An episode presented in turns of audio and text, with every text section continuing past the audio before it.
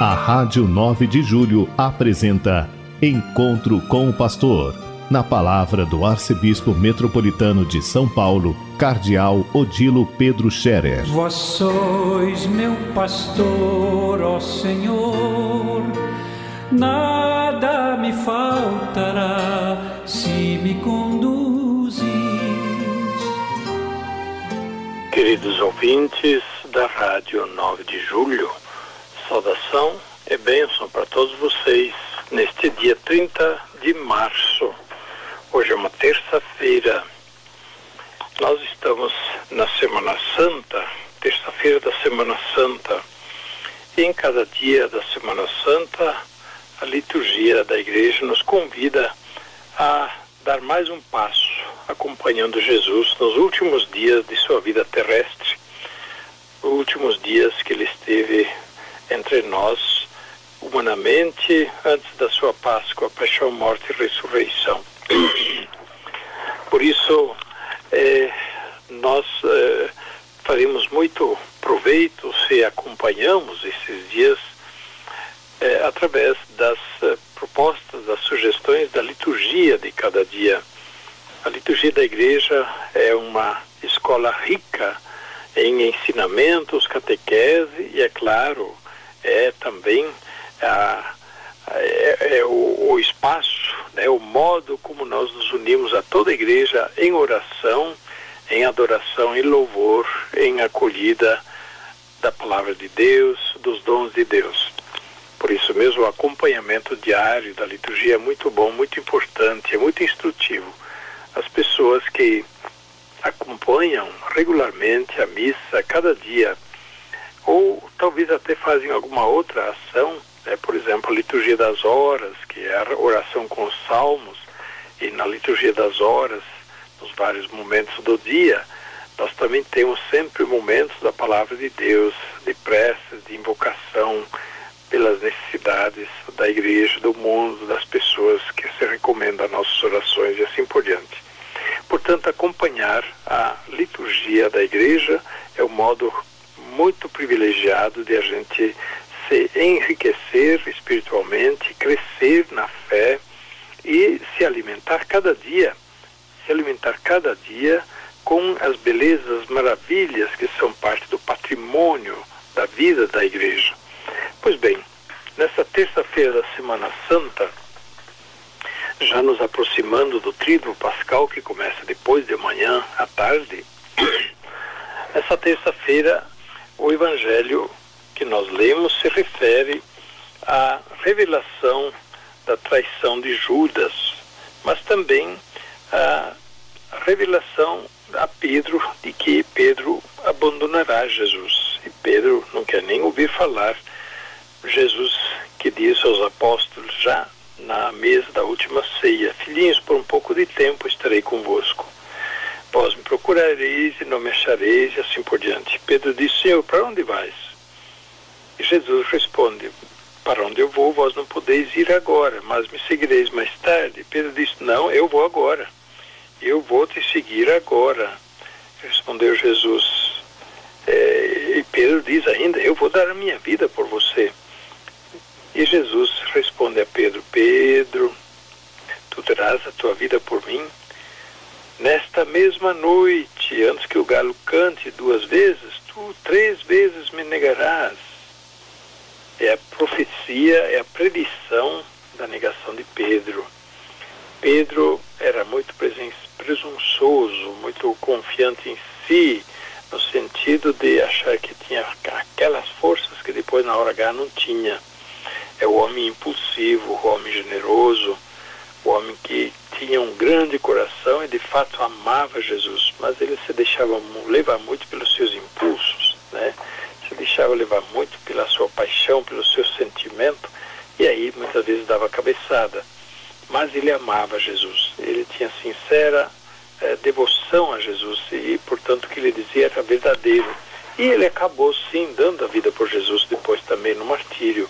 Porém, naquela hora, Jesus diz: Pedro, você vai me trair também. Não, isso não vai acontecer. Pedro, e foi. Pedro negou Jesus três vezes. E galo cantar, se lembrou do que Jesus disse e saiu, chorou amargamente. Pedro depois, naturalmente, não foi fazer besteira, não se enforcou como Judas e voltou a Jesus. E Jesus também confirmou sua confiança em Pedro, porque Pedro amava muito Jesus. E Jesus, depois da ressurreição, vai se aproximar de Pedro e diz: Pedro, tu me amas? E pergunta mais uma vez. E pergunta uma terceira vez e Pedro fica mudo e começa a lembrar das três negações. E Pedro diz finalmente: Senhor, agora não falo mais eu. Tu sabes que te amo. É, tu conheces tudo, conheces o meu coração, tu sabes que eu te amo. E Jesus confirma a missão a Pedro. Tu sabes que te amo, nós podemos sim também dizer a Deus, a Jesus, se nós o amamos sinceramente, mesmo se nós acabamos tendo nossas fragilidades, nossas fraquezas, às vezes não somos fiéis às nossas promessas, fraquejamos, etc. Mas o nosso amor a Deus, ele não deve diminuir, não devemos deixar desaparecer de forma nenhuma. E a gente muitas vezes deve dizer, Senhor, perdão, tu sabes que eu te amo. Pois bem, este é um cenário da negação de Pedro e como depois as coisas se consertaram. Outro cenário é mais, é pior é a negação de Judas, a traição de Judas. Judas era ganancioso e o Evangelho vai deixando isso claro, apegado ao dinheiro. Judas estava com Jesus, mas não amava Jesus.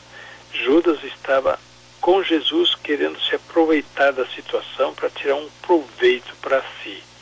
E o proveito para si podia ser vários tipos, né? Projeção, proveito uh, econômico. De fato, Judas aproveitou né, a ocasião para fazer um dinheirinho. E, como ele não amava Jesus, ele traiu Jesus por vis 30 moedas de prata. 30 moedas de prata que, na verdade, significavam algum dinheirinho, mas não era tanto assim, não.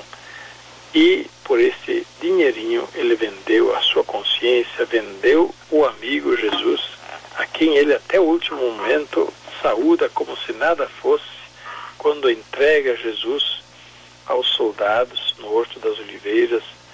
Ele vem e beija Jesus como se fosse amigo, salve mestre. E Jesus também o saúda ainda como se amigo fosse. Tu vens aqui com um beijo, amigo, com um beijo tu entregas o Filho do Homem. Amigo, um beijo que é sinal de amizade, de amor, com um beijo tu me traz Quanto isso deve ter doído a Jesus e quanta insensibilidade, quanta frieza, quanta frieza, quanta dureza de coração isso expressa da parte do traidor Judas. Beijo tu entregas o Filho do Homem. É alguém que está junto dia a dia, está junto com você, etc. Depois entrega você, trai você, ainda com um beijo que é a expressão do amor, do afeto, da amizade, isso dói. Jesus sentiu essa dor é, profundamente. A traição do amigo. Uma das dores que Jesus enfrentou na, no, na sua paixão. Pois bem, essas são as duas cenas de traição, de negação, de que fala o Evangelho de São João hoje. Uma de Pedro acabou depois se consertando e consertando bem. A outra de Judas acabou dando mal. Judas fez o que fez e depois ele, ruído pelos remorsos, quando viu que Jesus era condenado à morte, ele foi se enforcar. Jogou lá suas moedas de prata de volta para quem pagou para ele e foi se enforcar. Viu que aquelas moedas de prata não valiam nada e, porém, não teve a humildade de pedir perdão. Até ali continuou seu coração endurecido. Será que Jesus teria perdoado também a Judas? Teria, certamente teria. Jesus teria perdoado também a Judas, mas Judas achou que é, seu pecado era tão grande que nem Jesus podia perdoar, nem Deus podia perdoar. Além frio, calculista, apegado ao dinheiro, ele era também insensível e presunçoso, não teve a humildade de pedir perdão. Pois é, esses dois, essas duas cenas podem retratar partes da nossa vida também. Eu acho que é bom a gente pensar também um pouco, enquanto a gente faz o exame de consciência essa semana, e está difícil de confessar, pessoas às vezes querem confessar, não encontram a possibilidade. Já demos encaminhamento avisando, olha, esse ano é assim, mas assim que tiverem oportunidade, vão confessar, sim, o sacramento da confissão precisa ser presencial, não pode ser virtual. Então, assim que dá, vão confessar. E enquanto isso, nós vamos celebrar a Páscoa, cada um se arrependendo, pedindo sinceramente perdão a Deus, mas vamos em frente. Pois bem, fiquemos com essa reflexão, enquanto também eu lembro dos doentes, eu lembro de todos aqueles que sofrem, lembro dos médicos, enfermeiros, todo o pessoal que cuida dos doentes, e tanta gente que está dedicando a sua vida, mesmo enfrentando risco. E lembro dos padres, tantos padres que também enfrentam risco para atender o povo. Estão junto do povo, estão perto, não abandonaram o povo quando o povo mais precisa. Mantém a igreja aberta para o povo poder entrar ao menos, rezar, né, se confortar. E atendem também muitas confissões individualmente, com todos os cuidados. Que Deus os abençoe e retribua, por desta forma também estão demonstrando o seu amor a Cristo, o seu amor ao povo de Deus. A bênção de Deus Todo-Poderoso, Pai, Filho e Espírito Santo, desça sobre vós e permaneça para sempre. Amém. A Rádio 9 de Julho apresentou Encontro com o Pastor, na palavra do Arcebispo Metropolitano de São Paulo, Cardeal Odilo Pedro Scherer. Vós sois meu pastor, ó Senhor, nada me faltará se me conduz